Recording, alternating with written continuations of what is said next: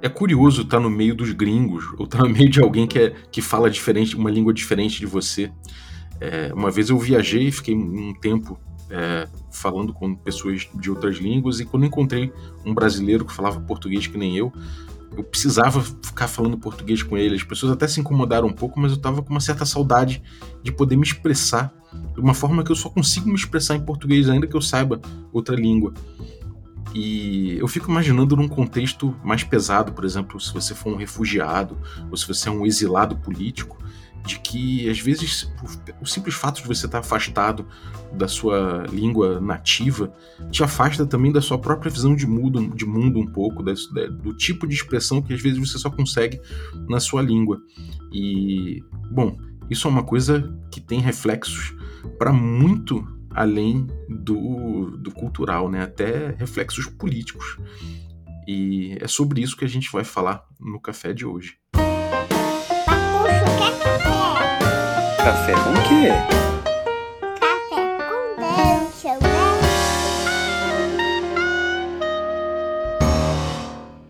Bom dia, amigos do Regra da Casa. Estamos aqui para mais um Café com Dungeon na sua manhã com muito RPG. Meu nome é Rafael Balbi e eu já estou aqui bebendo meu café e trocando uma ideia em português no meio de uma taverna irlandesa, depois de muito tempo sem falar português com ninguém. Isso me traz um pouco um quentinho no coração, porque me faz lembrar de casa. A gente vai falar de linguagem, de política, de cultura, hoje com a Lulu, mas que já teve aqui no Café com Dungeon anteriormente. Mas antes de chamar ela, eu vou lembrar que você pode se tornar um assinante do Café com Dungeon a partir de cinco reais. Com essa grana você já participa do grupo de Telegram muito maneiro. Você também recebe conteúdo extra e participa dos sorteios dos nossos parceiros. Além disso, contribui para a nossa próxima meta aí que, do projeto, que vai liberar um documentário sobre a história do RPG desde do, do início dos anos 70 até os dias de hoje, passando pelos principais movimentos, game designers e tudo mais. E, ideias, né? São mais e mais ideias para a gente pesquisar. Além disso, você recebe um cupom especial para comprar o café Ovelha Negra e amanhecer como eu, tomando um café especial, um café é, artesanal aí, sem impurezas, delicioso. Se você não é assinante e quer ainda assim aproveitar um cupom especial para tomar Ovelha Negra, você pode ir lá no site ovelhanegracafés.com.br e utilizar o cupom Dungeon Crawl, tudo maiúsculo, que aí você vai lá e vai aproveitar uh, o nosso café. Bem-vinda, Lulu! Opa, bom dia. Estamos aqui nessa taverna irlandesa, tô bebendo água porque tá frio. E no frio a gente às vezes esquece de tomar água, porque a gente não tá sentindo aquela sede, né? E a gente precisa, porque a água é importante. Bebam água. Água é vida, né? Maneiro. Pô, em primeiro lugar eu queria parabenizar você pelo, pela tua tese. A gente vai falar um pouco do, de um trabalho que a Lulu fez. Ela, ela entregou na, na, esse trabalho recentemente, tirou um novizão aí, pelo visto, na matéria, então mandou muito bem, parabéns. E é, o, o, o, material é justamente analisando linguagem, política e RPG especificamente no caso, né? Conta pra gente aí, Lulu, como é que foi seu rolê.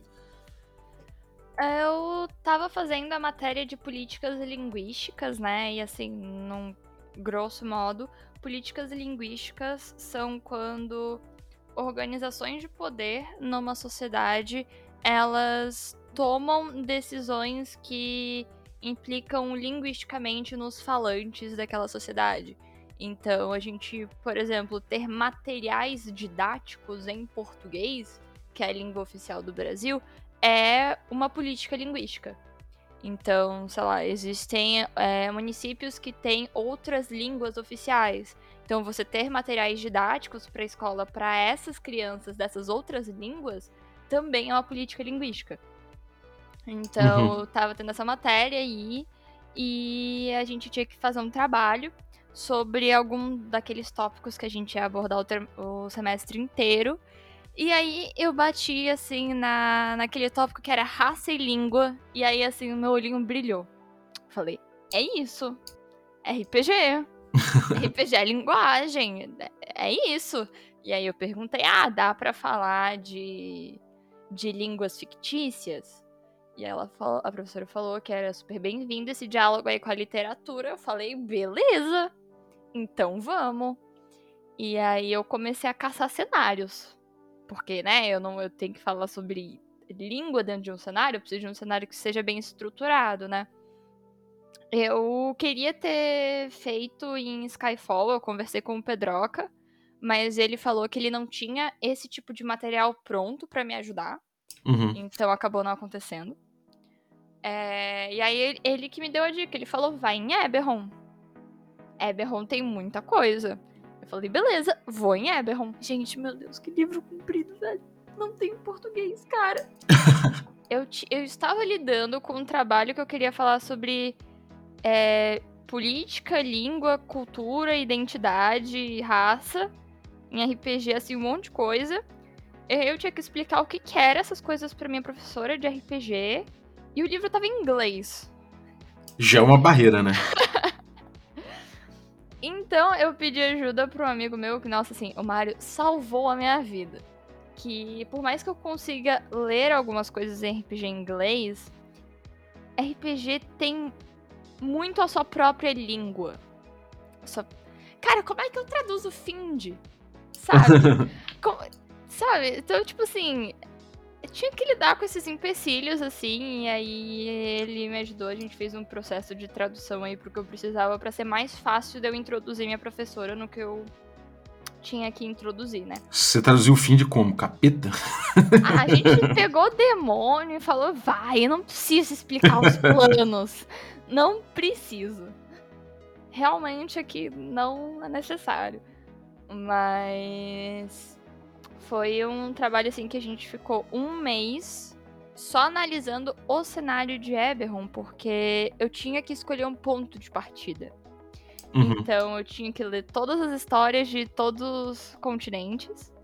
E aí depois ia tudo pra Corvair. Então o que, que eu ia trabalhar em Corvair? É, o que, que eu conseguia falar ali dentro. Então, assim, foi um processo assim de um mês que eu peguei e eu só li Eberron. E tentei entender o que se passava naquele cenário muito louco. Um mergulho profundo. É, assim, não, profundo até demais.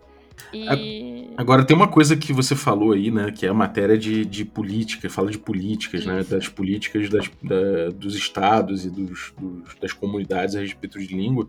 E isso me lembra o tempo todo de, de, de como é importante, né? De fato, essa- esse tipo de coisa, porque se a gente olhar. No Brasil, a gente tem uma, unida- uma certa unidade, né? Ainda que, que, que haja muita diferença e tal, de- de, Uhum. de vocabulário às vezes e tudo mais. A gente sabe, a gente tem uma grande unidade, mas se você pega, por exemplo, na Espanha, sei lá, em Barcelona, você tem o povo, você tem o, o basco, né? Você tem ali Uhum. línguas ali que inclusive carregam um, um viés político muito forte. Você usar uma língua, é, uma língua pode dizer, pode determinar se você tem um- uma inclinação política franquista ou se você é, é, sabe, se você é separatista ou não. Então isso tem todo um, um viés político intrinsecamente ligado, cara.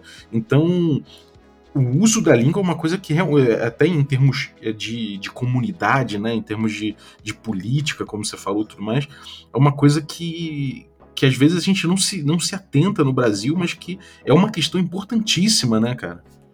É que o Brasil, ele não tem tanto essa questão, é, em questão de país, é, de plurilinguismo, né? De ter mais de uma língua. O que a gente tem hoje são movimentos de comunidades indígenas, principalmente, que elas estão reivindicando nos seus territórios para ter uma cooficialização dessa língua. Então, tem, Uhum. tem cidades, municípios no Brasil que tem mais de uma língua oficial. Então, que aí tem essas línguas indígenas, né? E aí foi exatamente dessa questão, desse plu- plurilinguismo, que me chamou a atenção pro RPG. Porque quando a gente vai jogar um RPG, qualquer sistema que tenha mais de uma língua, qualquer sistema, geralmente a gente pega aquela língua que seria o comum, que a gente às vezes fala até que é português, e a gente pega a língua comum e é isso. Eu falo comum, falo outras três línguas, mas é isso, comum e vamos sabe? A gente, a gente não se atenta nessa informação linguística. Eu acho que a gente perde muita coisa nisso, porque eu falar outras línguas é, podem implicar em questões sociais do tipo. Às vezes eu tô numa cidade que é um governo é, assim, que predominam os elfos. Então, Uhum. talvez o élfico ali tenha um prestígio maior ou tenha alguma religião que está se sobressaindo bastante. E essa religião vai trazer uma língua de prestígio, de certa forma. Uhum. Assim como tem a de desprestígio, né? Que é uma das coisas que eu vou falar no trabalho. Então, a gente entender que essas línguas, elas colocam contextos nos personagens. Você saber uma língua é muito mais do que você só anotar na ficha que você fala aquela língua. Sim. Então, nossa, principalmente quando você coloca que você fala com demônio. Tipo assim, meu filho, você tá entendendo que você fala com demônio? Que você tá falando abissal aí, moleque? Então, assim, É, e- Nossa. e, e isso é uma coisa muito doida, né? Você falou coisa do indígena, e de fato, é uma, uma, uma etnia, um povo, tudo pode ser apagado até, né? A gente vê as línguas indígenas, é, eu falei aqui da unidade e tudo mais, mas você levantou muito bem. É uma coisa que pra gente é invisível praticamente, né? E eles estão aí, estão morando com a gente, é, muito doido. E, e a coisa do abissal, né? Por exemplo, você citou o abissal, a gente tem uma língua como o abissal num, num cenário, ele informa muito sobre esse cenário, né? Assim, você fala com demônio. Como é que isso pode não ser nada, sabe? Uhum. É. Muito louco, muito louco, assim. E uma coisa que. Um, um vídeo que me passaram quando eu comecei lá na minha graduação, jovem Lulu de 17 anos. Estava começando a sua graduação em letras. Colocaram um vídeo no primeiro semestre pra mim, que era como as línguas mudam a nossa maneira de pensar o mundo. Cara, esse vídeo, assim, é uma conferência no TED que envolve muitas coisas muito loucas de língua que nem eu entendo. Mas o princípio é o seguinte: cada língua que a gente fala, ela tem um contexto cultural também, e essa língua, ela vai abarcar é, termos, informações, questões que vão fazer com que a gente enxergue o mundo de uma maneira e pessoas que falam outras línguas de outra maneira. Então, por exemplo, é, o arco-íris pra gente tem sete cores. Porque a gente conta lá, de acordo com o que a gente entende de cor no português, tem sete cores.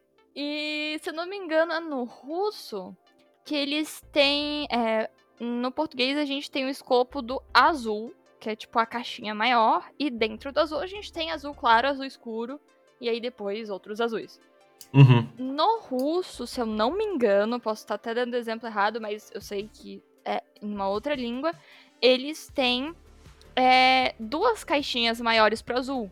Não existe só o azul, é como se tivesse o azul claro e o escuro. Então, pra eles, o arco-íris tem oito cores, Uhum. sabe? É, isso, isso, isso é uma. Isso, isso fala muito sobre como eles enxergam o mundo, né? Sim.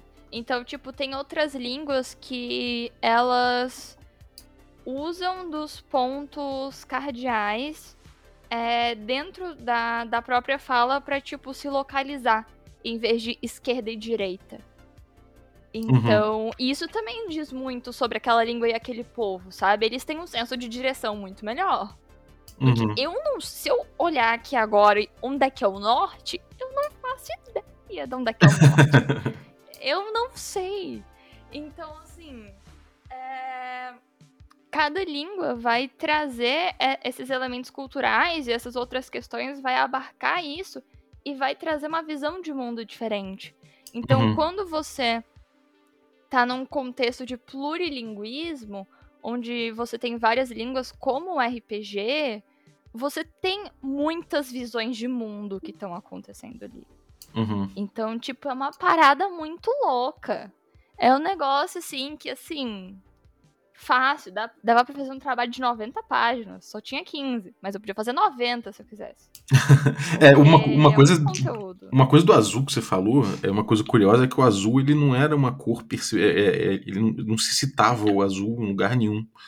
É, se falava em verde, se falava em outras cores, mas não se falava muito em azul. Então as pessoas, de certa forma, é, passaram a perceber o azul a partir de certo ponto.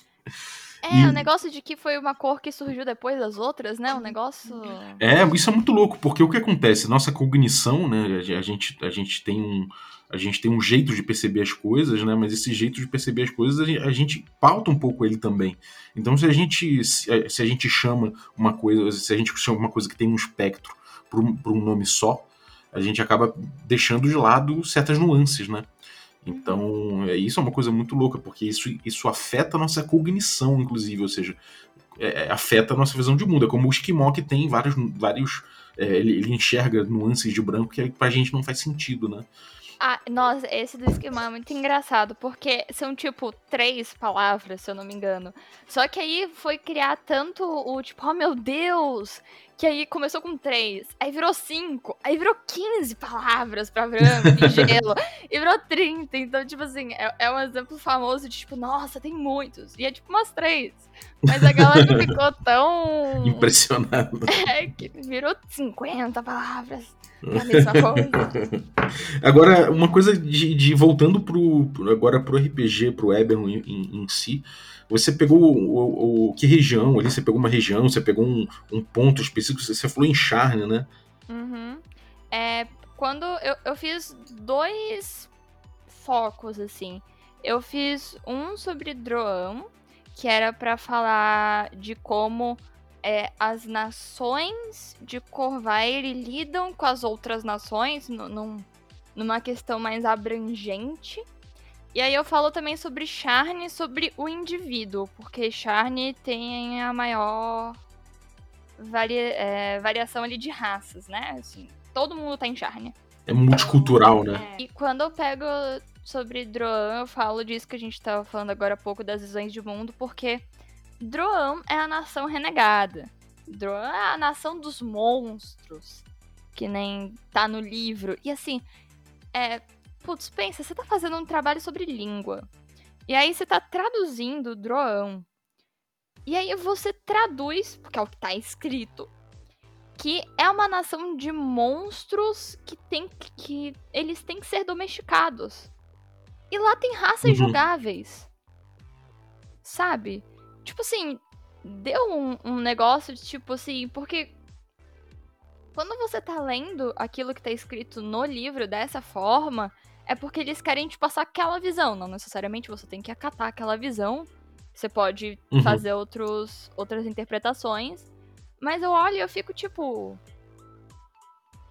Mano, sabe? Me, me deu um, um negócio esquisito, assim. Eu Sim. não sei explicar. Eu, eu fiquei incomodada. Eu falei, eu vou falar sobre essa merda. Entendeu? Porque é, é os monstros. A nação renegada tá tudo bem, porque eles realmente são. Mas assim, a galera que, em teoria, não é civilizada, que eles têm que ser domesticáveis. Uhum. Então, assim. é, existem algumas línguas que são faladas lá. Deixa eu até pegar que eu fiz até uma tabelinha dessas línguas. Que são Goblin e Infernal, né?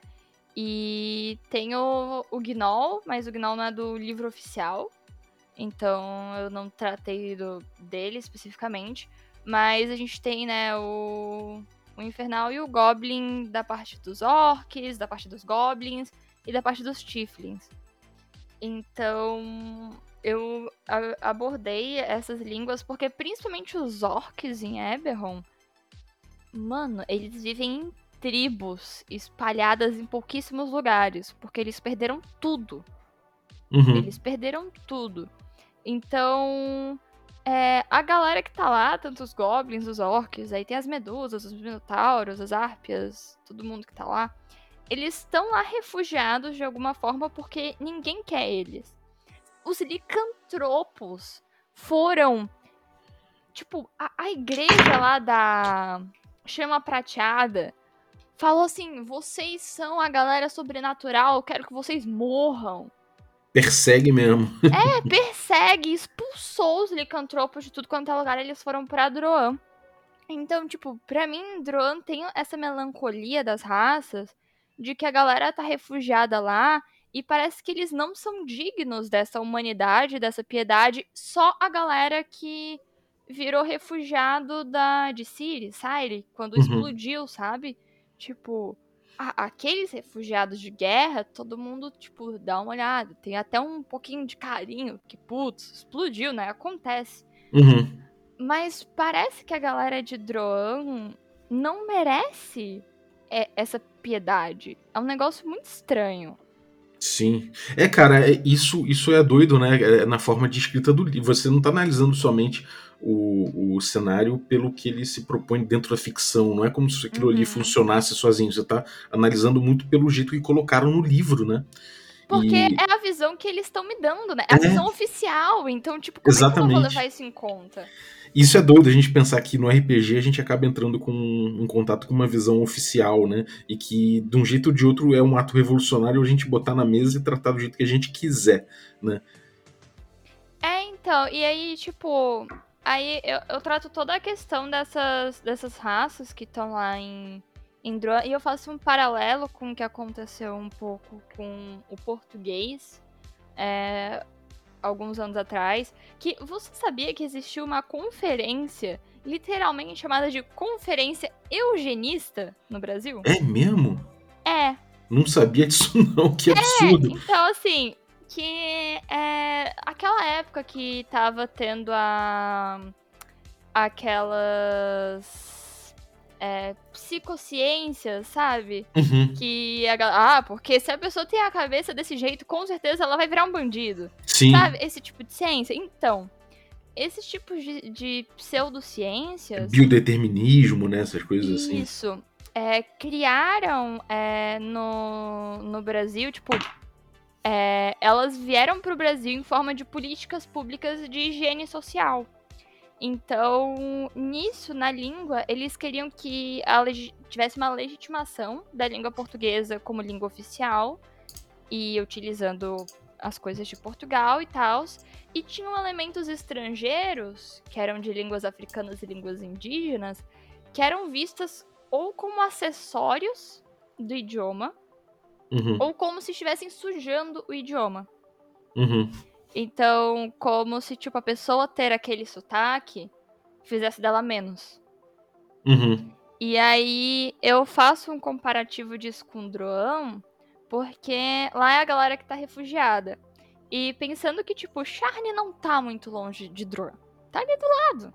Sim. Então, a galera que eventualmente tenta sair, porque Droa realmente não é a Mil Maravilhas, quer tentar criar uma, uma família, uma vida e tudo mais, e vai pra esses lugares ali em Breland, perto de Charne e tal, é, elas.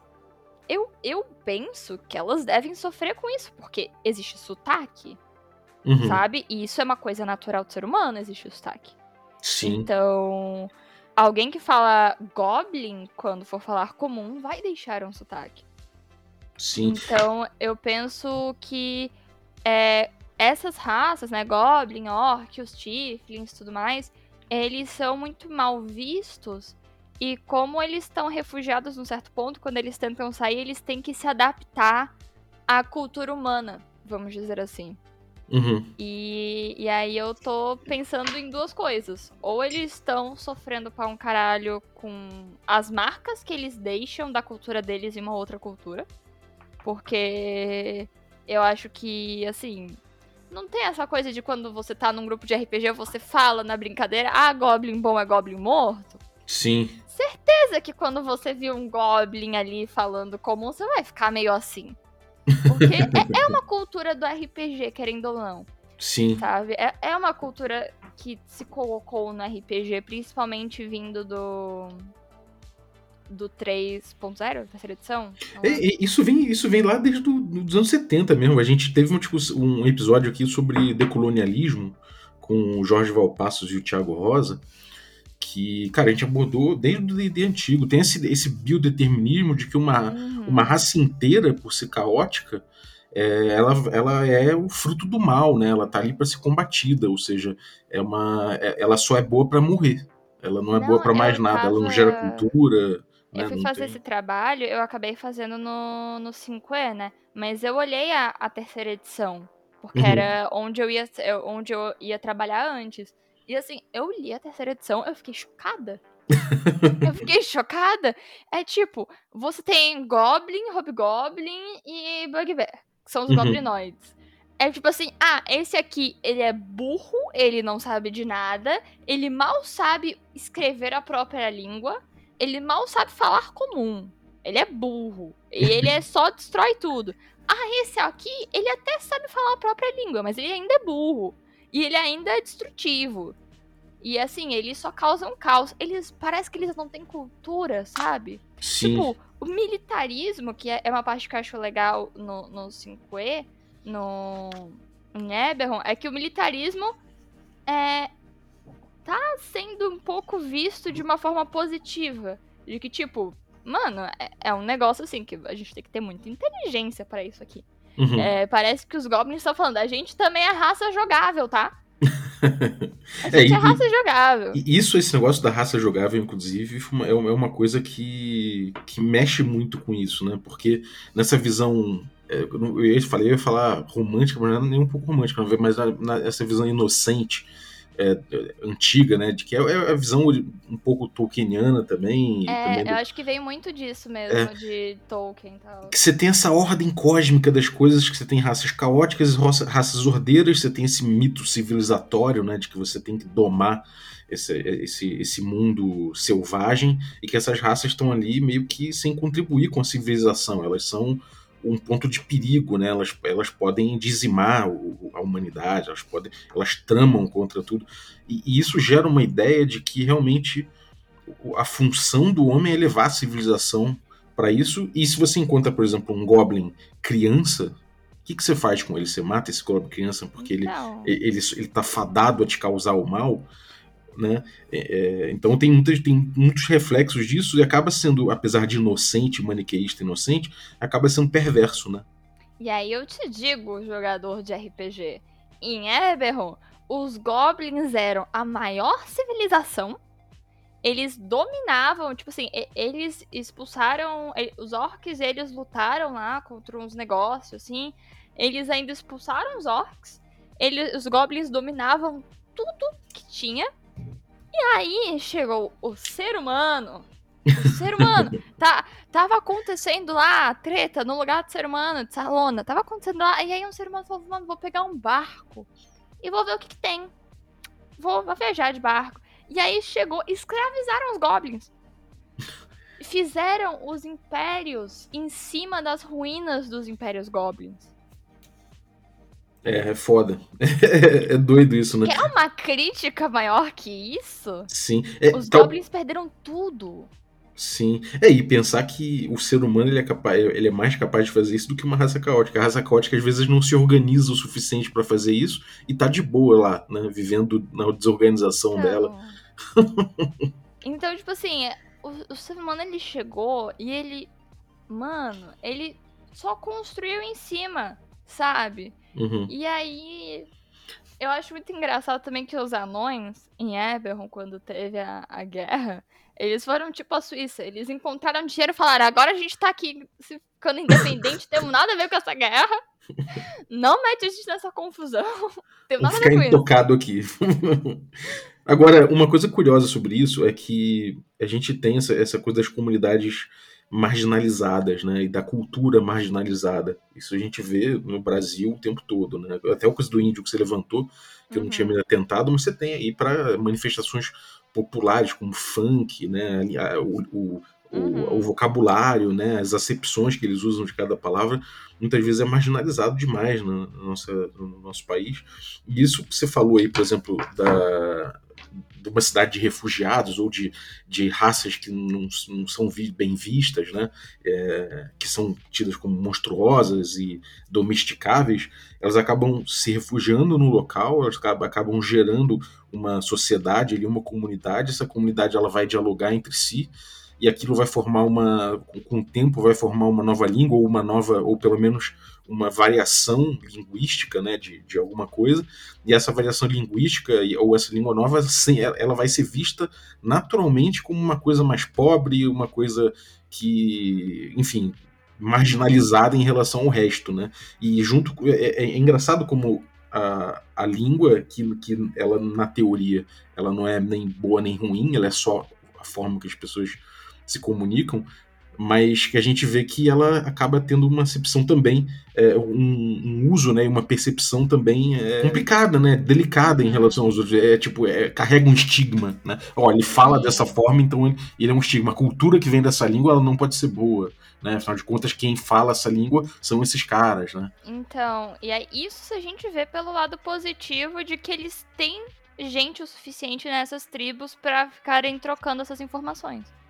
Se a É gente verdade. vê por esse lado positivo, porque o que pode acontecer é essas tribos estarem isoladas e, eventualmente, se acontecer alguma coisa, isso simplesmente pode se perder. Uhum. E, e aí, vamos dizer que eles conseguiram manter é, essa coisa entre eles.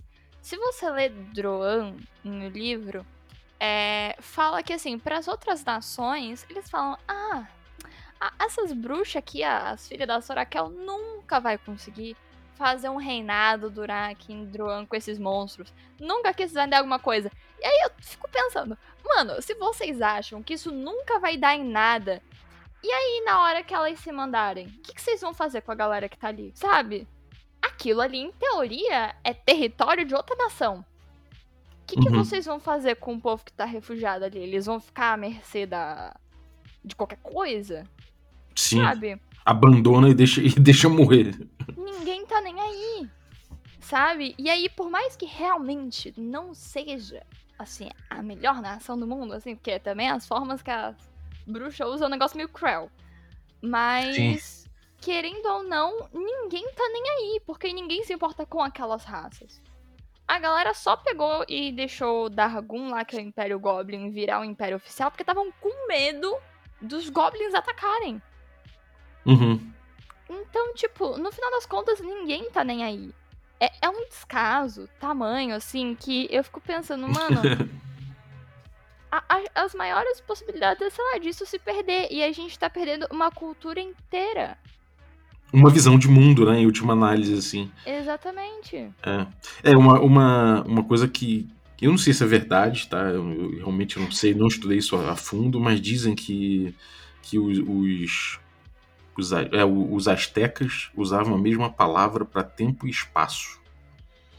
Não vou saber dizer. É, eu não sei dizer, pode ser um grande hoax, e provavelmente é, não sei dizer, mas, pô, só pelo fato da gente pensar que isso pode ser uma verdade, né? isso, Ah, vamos supor que seja verdade. É o melhor caô é aquele que a gente quer acreditar. Eu gostaria de acreditar que sim, então vamos, vamos supor que sim.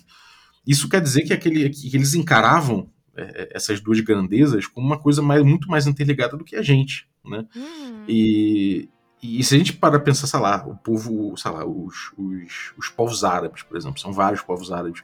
A gente aqui no Ocidente trata eles como uma coisa só, né, em primeiro lugar, que é um grande erro. A gente trata eles como fiéis, como fanáticos, que seguem, que são homens bomba, né? Muitas vezes a gente encara, o Ocidente encara dessa forma, e a gente não percebe que eles têm uma cultura muito profunda, muito antiga, e que eles já foram é, já, já tiveram os, os povos dominantes em, muitos, em, em muitas áreas e, loca- e locais, e hoje em dia eles se, eles se, re- se resumem por Ocidente a isso, né? A, a- a- a fanáticos religiosos.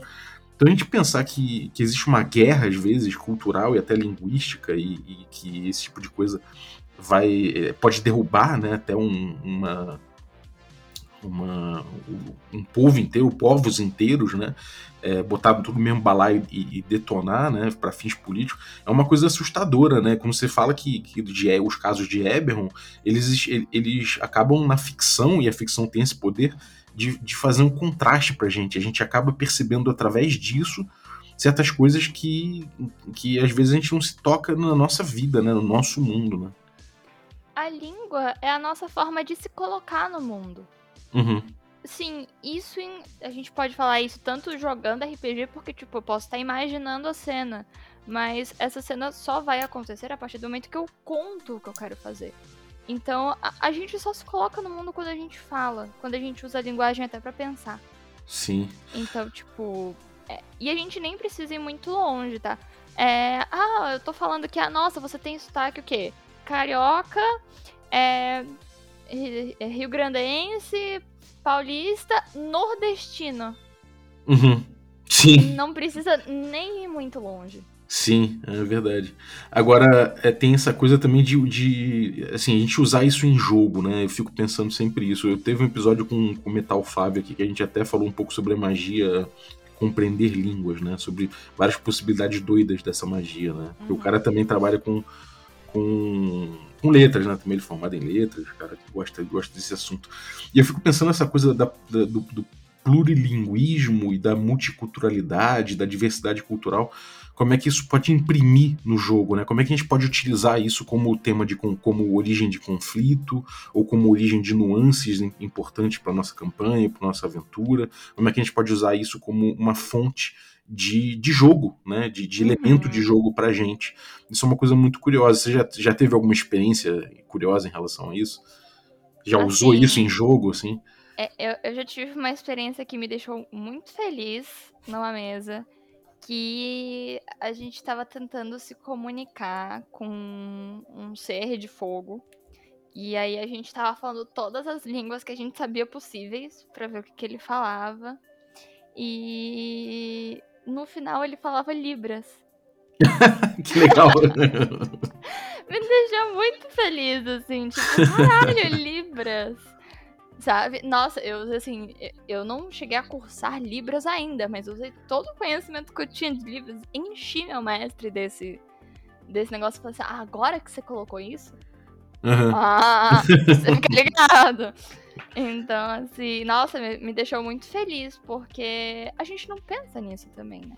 É, às vezes a gente pensa num beholder, né? E fala, como é que o beholder se comunica, né? Como é, que, como é que ele se expressa? Ou sei lá, a gente pensar um homem-árvore, sei lá, o cara é um trente. Como é que ele se expressa? Como é que é a fala desse cara? Como é, como é que é o.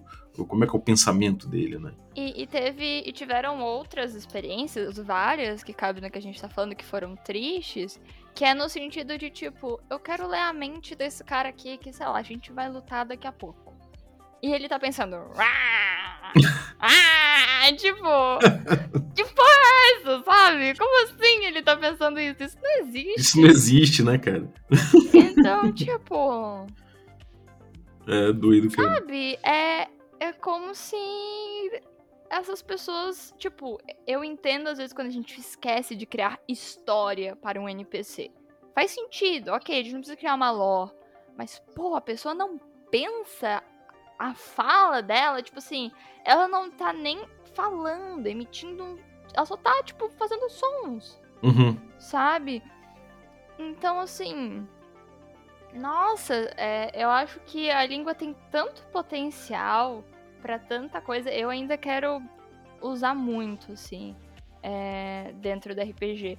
E eu acho que tem uma coisa que, por mais que a língua ela não seja usada nesse escopo maior, assim, eu acho que a gente usa ela quando a gente for pensar em Charne, por exemplo, que é o registro linguístico. O registro linguístico é quando a gente faz o, o, algum uso da língua que a gente tem consciência que a gente está fazendo aquele uso. E aquele uso ele está fazendo uma marcação, seja de gênero, sexualidade, uhum. é, profissão. Então, sei lá, jargões jornalísticos, ou a fala gamer, ou num trabalho que eu li, que é o, a, o registro linguístico do humano, uhum. sabe? Tudo que vem junto com o humano. Então, é, é você usar, assim, fazer um uso específico da língua para marcar alguma coisa sua. Uhum. E aí. Eu acho que isso é uma coisa que tá sendo usada de forma inconsciente no RPG. Quando a gente tá falando alguma coisa com algum sotaque, a gente quer marcar alguma coisa, uma profissão, alguém que é, sei lá, fazendeiro. Então usa certas palavras específicas, sabe? Eu acho que a gente não sabe que é exatamente isso que a gente tá fazendo, mas a gente tá fazendo. Sim, Sim, é verdade. Ah, e, e, aquela coisa, né? A gente acaba, eu acho que naturalmente, e aí eu não, não acho que necessariamente isso é, seja ruim, mas é o que é o que acontece só, sabe? É só é simplesmente o fenômeno de que a gente a gente busca muito pelo estereótipo, né? Uhum. E a língua também ela vem junto disso, né? Se, se a gente tá falando de um caipira, vem, a gente começa a fazer um sotaque, sabe? Porta, porteira. É, a gente, a gente puxa para nossa, as nossas é, para os nossos arquétipos, arquétipos não, né? Para os nossos. é, como é que é? Os, eu falei? Os nossos. Esqueci a palavra também. É, acabei de falar o bagulho. Enfim, é o- a gente fala pelos nossos arquétipos, pelos nossos, é, pelos nossos estereótipos do que, que é o caipira, né? E isso não é necessariamente, não é necessariamente ruim, mas a gente precisa entender que de fato a gente pode passar por cima de muita coisa quando a gente faz isso. Né? Eu acho que quando a gente entende que é esse processo que a gente tá fazendo, a gente abre mais portas pra construir hum, personagens de maneiras diferentes, sabe? Porque é que nem eu falei, é um uso consciente da língua. É, Não é um exato. sotaque que você tá fazendo, tipo, eu ainda posso falar porta, falar assim, mas eu ter momentos em que eu falo alguma coisa e momentos que eu falo outras coisas, sabe? São usos da língua. Então, esses usos, eles podem demarcar, por exemplo, é, classe social. Uhum. Então, às vezes, quando você tá com seus colegas de, de pare, é, você tá falando de um jeito, mas quando você tem que conversar com aquela nobre, você faz o uso que, de, sei lá, você tinha uma linhagem nobre anos, anos atrás, você saiu, você faz o uso desse registro linguístico pra você chamar a atenção dela. Porque senão ela vai te esnobar porque ela é uma nobre e ela não tá nem aí pra você, entendeu? Então, eu acho que quando a gente entende isso, a gente consegue usar pra coisas diferentes, né? E aí, nossa, registro linguístico eu acho que é uma coisa que a gente usa e tem muito potencial. Uhum, sem dúvida. É, sem dúvida. Pô, maneiro, cara. Alguma coisa que você, que você gostaria de tocar que, ainda a gente, que a gente não tocou nessa, nessa conversa sobre o, sobre o tema? Quer dizer, com certeza Ah. tem muito. Cara, eu acho que eu falo um pouco também sobre a teoria bakhtiniana, que fala sobre o plurilinguismo na voz do mestre. hum, do curioso. mestre. Porque é, o Bakhtin, ele vai falar de plurilinguismo e polifonia. Polifonia é quando ele diz que a gente nunca tá falando sozinho, porque as nossas falas, elas estão cheias de conteúdos do que a gente leu, do que a gente viu, de quem a gente conversou. Então a nossa fala tem resquícios de todas as nossas experiências de vida. Então é Uhum. como se fossem diálogos. A gente sempre tá dialogando. O Sim. discurso, ele, ele é sempre plurilingue nesse sentido. E É, o aí- RPG se baseia nesse diálogo demais, né? Exatamente. E aí ele vai dizer também que quando ele vai falar de plurilinguismo no romance, ele vai falar que escritores que usam de uma ferramenta onde eles colocam mais de um discurso juntos sem criar uma hierarquia nisso. E eles mudam, tipo, sutilmente. Então, é, pensa que eu tô falando aqui sobre uma festa, eu boto uma vírgula e aí eu começo a falar de um jeito mais rebuscado sobre essa festa. Eu uso um, um recurso ali pra explicar ela de forma mais rebuscada. E, nananã, e depois do ponto, tipo, segue. Não é uma fala de um personagem. É dentro ainda de uma descrição do, do próprio narrador falando, sabe? Uhum. Eu, eu implico um discurso no meio do outro. Ah, que maneira. Pode E crer. aí eu uso isso pra falar da mestragem, porque quando a gente tá mestrando, a gente tem que contar muitas histórias daquele lugar. Histórias, tipo, se você tá numa cidade, na hora que você vai descrever a cidade, você sabe as pessoas que moram ali, os problemas que estão acontecendo. Então, quando jogam teste de percepção, tal, eles estão olhando, estão interagindo, você tem que colocar essas histórias desses NPCs que não existem, que eles não vão conhecer, dentro do seu discurso. Pra Uhum. você explicar o que tá acontecendo, sabe? Uhum. Então, eu, eu digo que a voz do mestre é uma voz é, plurilingue nesse sentido de ter vários discursos, porque ele sempre tá falando é, com, com outras pessoas na, na, na sua mestragem. Ele tá pegando é, várias. tá abarcando várias coisas pra colocar numa descrição que ele manda pros Uhum. jogadores, sabe? É, é legal, porque é uma coisa também que cresce quando você vai percebendo a origem, né, de cada, de cada, sei lá, de cada NPC também que você coloca, de cada, Uhum. sei lá, quando você vai fazer uma cidade, aquela cidade é um personagem, o povo daquela cidade, você acaba tratando também, então você também tem que entender que, é, que, que há variações, né, linguísticas de ponto para ponto, e isso também te informa, né, informa o jogo de todos, né. É, porque você tem que explicar o que é perceptível sem que eles necessariamente falem com o NPC. Sim, Então, sei lá, tá tendo um problema de água. Você não precisa falar com os NPCs e eles falarem que eles estão com sede. Você pode implicar esses discursos nas descrições das plantas que estão morrendo, do solo que tá seco. Então, quando você vai descrevendo isso, você vai puxando histórias que só vão ser contadas pela sua fala. é verdade. Pô, maneiro isso, cara, é bem maneiro isso. Linguagem é tudo. Maneiro, cara. Pô, fiquei curioso de, de, de ver mais material sobre isso, inclusive, e de, e de ler, cara. Se você puder compartilhar com a galera. É, Eu, eu quero tentar ver se eu consigo publicar numa revista, senão eu vejo outro modo de compartilhar com a galera, porque bastante gente demonstrou interesse. Porque o, o que, o que eu acho mais legal em letras é que quando eu chego pra uma pessoa e falo assim, nossa, oi, eu faço letras português. E a pessoa fala, nossa, tem que digitar tudo certo aqui, porque se eu escrever um mais, você vai me matar, né, kkk. E eu fico tipo, não. Sabe? E aí, quando eu começo a falar sobre o que, que tem no meu curso e eu entro nessas pira, nesses assuntos, a galera fala: "Na- Nossa, linguagem é da hora pra caralho. E eu Uhum. falo: Sim, eu amo meu curso, sabe? É um curso que, cara, é realmente é um dos cursos que eu vejo a galera mais apaixonada pelo curso, assim, que, sabe, que busca trazer e, e misturar e, e trazer o assunto e explicitar. Eu acho muito legal isso. Então, realmente, é, é um curso que, que, que a galera se apaixona demais, cara. Muito bom. É porque a gente tá usando linguagem em tudo, né? Tipo, aqui a gente tá conversando, não é um podcast, pelo amor de Deus. Sim, sim. né?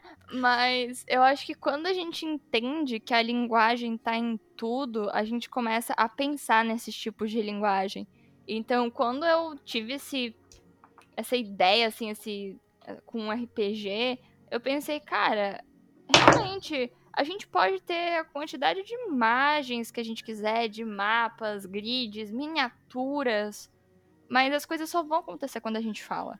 É, É. é um jogo de interpretação de papéis. Uhum. Sabe? Você tem que falar. Se você não tá falando, se você tá jogando RPG, você tá escrevendo, você ainda tá usando da linguagem.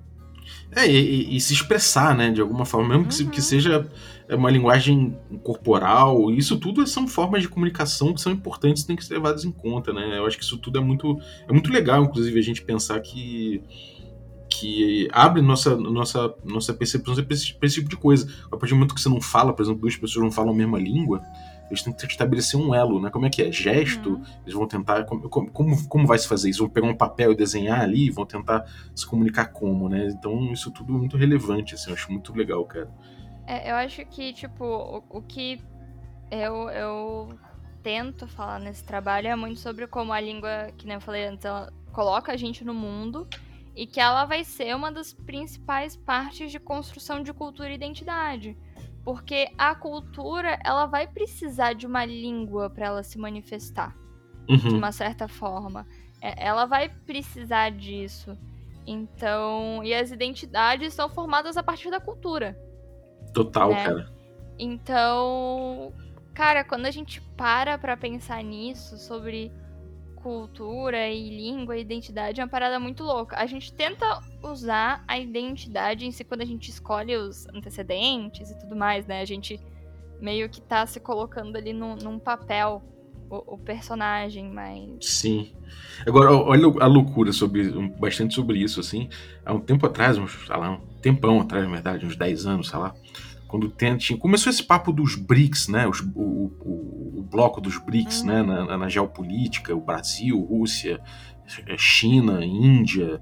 Esse, esse bloco todo era um bloco que estava ganhando uma- um- muito destaque e muitos analistas falavam que ele seria o grande bloco econômico do futuro, que o futuro estava ali, que são países imensos, com muita, muito mercado consumidor e tal. Claro que foi desmantelado, teve todos os, os golpes regionais e tudo mais, mas, enfim, saindo um pouco disso, uma viagem que eu tinha é que todos esses, esses países dos BRICS que o pessoal estava prometendo que seria o, o novo paradigma mundial, é, a gente tinha ali, o, sei lá, a Rússia você tem, eles usam aquele cirílico, né? A Índia Uhum. usa o sânscrito, a China usa o mandarim e outras coisas, né? O, o, então, esses países, de forma geral, eles têm matrizes culturais que dependem, que, que, que não usam o, o alfabeto o alfabeto que a gente usa, né, que se usa largamente no mundo hoje em dia, o alfabeto ocidental, enfim, com, essa, com, com essas letras, né, que permitem combinações, você recombina essas 20 e poucas letras e você tem o, tudo que você precisa. E aí eu fiquei viajando, pô, o Brasil é o único país desses todos aí que usa esse alfabeto, então é, de repente o Brasil vai ser uma matriz cultural uma, mais, com, com mais expansão no mundo no futuro. Fiquei pensando no futuro cultural brasileiro se expandindo, sendo a matriz cultural do mundo. Fiquei viajando nisso. E aí acabou meu sonho, acabaram meus sonhos, né? Mas normal também. É, uma coisa que a política linguística menciona é, por exemplo, o uso, a, a criação do alfabeto. Tem línguas que não têm alfabetos. Uhum. Né? De acordo com o 5E, o NOL, por exemplo, GNOL, whatever, não tem alfabeto. Então, quando você está querendo às vezes, é, oficializar uma língua num país, você pensa se ela tem um alfabeto, se ela tem uma gramática. Uhum. Se ela não tem, você cria isso para ela porque a escrita é uma das formas de divulgação da língua. Uhum. Então, é, o GNOL é uma língua que é só falada, em teoria. E aí tem dificuldade de se expandir, né? Uhum. Você vai no livro do jogador do 5E fala assim: ah, você sabe falar anão. Anão é uma língua que usa isso, isso e aquilo. Ela tem esse tipo de sílaba, nananana. E é isso. Se Uhum. você quiser Goblin, não tem. É verdade. Élfico, Não. inclusive, tem, tem línguas e línguas élficas que Sim. o pessoal criou, né? Agora, realmente, Goblin ninguém fez. Não tem, não tem a, a descrição de como é. Tipo assim, ah, se você tá falando, se eu não me engano, é infernal, você vai falar com mais sílabas assim, as sílabas assadas. Eu tenho, eu tenho as, as descrições, se eu, se eu quiser pegar, a gente tinha feito, assim. É, e, pô, o Goblin não tem como ele é. Doideira. Então, assim, é, quando alguém. é, o, o- quando o Pedroca falou assim, ah, vai em Eberron, que é um cenário que tem bastante coisa, e D&D é um sistema consolidado, querendo ou não, e aí eu falo, pô, é, tem uma riqueza de várias quantidades de línguas, né? Sim. Mas só as quantidades, assim, porque conteúdo mesmo não tem. conteúdo, assim. É. É assim, a língua, o alfabeto, quem fala. É Sim. isso, entendeu? Então, em Eberron é um pouco diferente. Eles falam, ah, dependendo do lugar que você nasce, você não necessariamente vai falar a língua da sua raça. Se Uhum. você nasceu com os anões, você é um elfo, você vai falar, ah, não. É isso. e aí, é, o que é, faz muito sentido, sabe? Sim. Sim, é, deveria ser assim, porque você tá nascendo dentro de uma cultura. Então você vai crescer naquela cultura.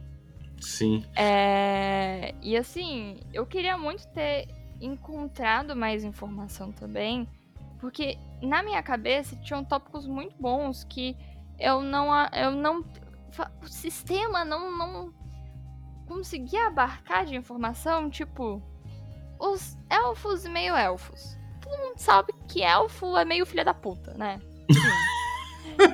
É, ele é, a gente não pode negar. É, a gente fala das dos orcs, dos goblins, mas elfo é tudo pau no cu. Sempre é.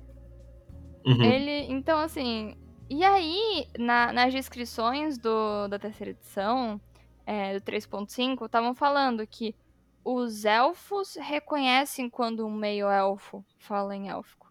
Uhum. Quando o meio-elfo fala, pros humanos é um élfico perfeito. Quando é, eles falam para um elfo, ele percebe. Então você tem essa variedade entre essas duas raças de que, tipo, pros elfos, os meio-elfos não são dignos Uhum. das, das ancestralidades élficas. Porque eles são. Não, eles não são nem considerados metade elfo pros elfos Uhum. sabe? Então, tanto é que em, em Eberron eles se chamam de. É. Ah, eles têm um nome que eles dão que é, significa em élfico filho de Corvaire. Que eles não se chamam de meio-elfos porque eles não gostam desse nome, meio-elfo. Então é uma questão de identidade, assim, gigante, né? Eles, eles, é, tão, eles não querem ser considerados meio alguma coisa.